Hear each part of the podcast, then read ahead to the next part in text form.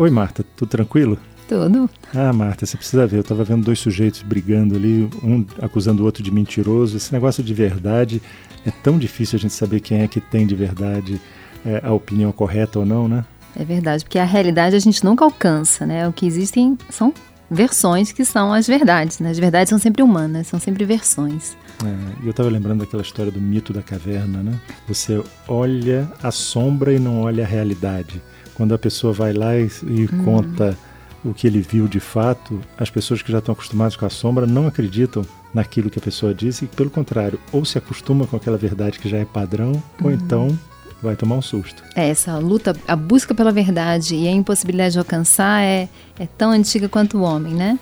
Eu gosto daquela, daquele dito que se não existissem pessoas, ainda assim haveriam fatos, mas não existiriam verdades, né? Porque a verdade é humana, é uma narrativa, é uma, é uma versão que a gente constrói pela linguagem, né? pelo simbólico. Então a gente está sempre buscando, mas, mas não existe verdade absoluta, né? Existe uma, uma, versão que se encaixa melhor nos fatos, mas nunca uma versão nenhuma verdade esgota a realidade. E as pessoas também têm uma coisa, cada um tem uma ideia já preconcebida sobre as coisas, né? Uhum. Quando você vai discutir, seja lá o que for, ninguém está aberto, de fato, 100% a descobrir o que é que está havendo com relação a um determinado assunto.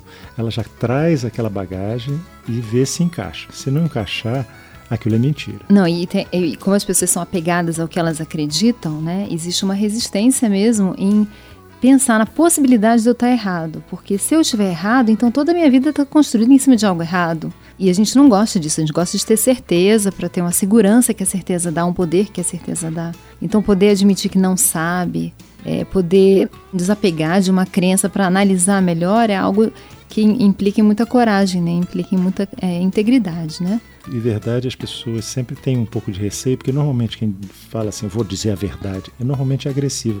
Eu estava lembrando de Sócrates, né? Pelo contrário, ele nunca era afirmativo, ele era sempre interrogativo. É, é exatamente. Né? Buscando desmontar, desconstruir aquela verdade. Né? Exatamente. Né? Ele era considerado o homem mais sábio de Atenas, porque o oráculo de Delfos tinha dito isso, né? No nascimento dele, ele dizia: a única coisa que eu sei que os outros não sabem é que eu sei que eu não sei, né? Sei que nada sei. E as pessoas pensam que sabem. Então ele, ele interrogava, é, ele sempre buscava alguém que se dizia entender de algum assunto e ele começava a perguntar, a entrar num diálogo com aquela pessoa até mostrar que a pessoa não sabia o que ela pensava que sabia.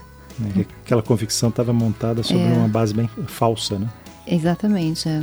é. A pessoa não sabe o que ela pensa que sabe. Né? Então, essa coisa de não saber é muito é importante a gente não perder de vista que a gente não sabe tudo. A gente sempre tem só uma visão muito parcial, muito condicionada pela nossa história, pelos nossos preconceitos, pela, pelo momento histórico que a gente está vivendo. Né? Só é verdade aquilo que a sociedade valida. Por isso que tem coisas que foram consideradas de grandes verdades durante muito tempo e que hoje a gente sabe que são falsas, né? Só o tempo, né? Não, e a gente está falando de verdade, pode parecer que a gente está falando só de valores, mas não, a gente fala de verdades científicas também. Elas já foram verdades absolutas. A Terra era o centro do universo e de repente não é mais o sistema solar é o Sol que é o, é, é o centro. É. Então a gente vê que a própria verdade científica vai mudando com o tempo. É porque a, a teoria científica ela não, ela não é a realidade, ela é uma interpretação da realidade, né? Uhum. Mas a realidade mesmo a gente não alcança, não tem jeito. A gente está limitado pela linguagem, pelos sentidos, a gente não alcança nunca, né?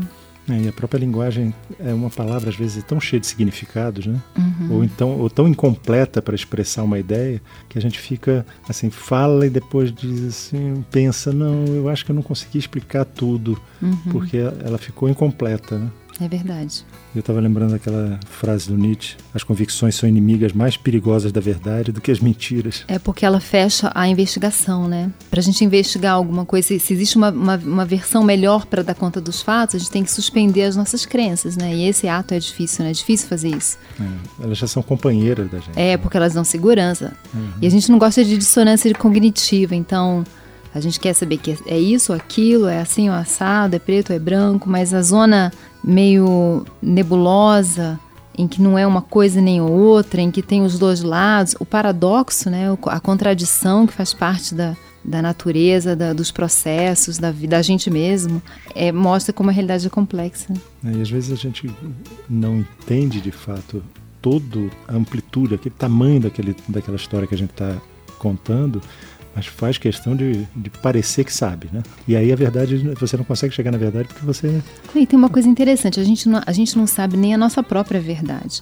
Por exemplo, você fala assim, Humberto, você sabe tudo que você é capaz de fazer? Você não sabe. Uhum. Fala assim, Berta, você é capaz de matar? Você fala, não, nunca, mas você não sabe.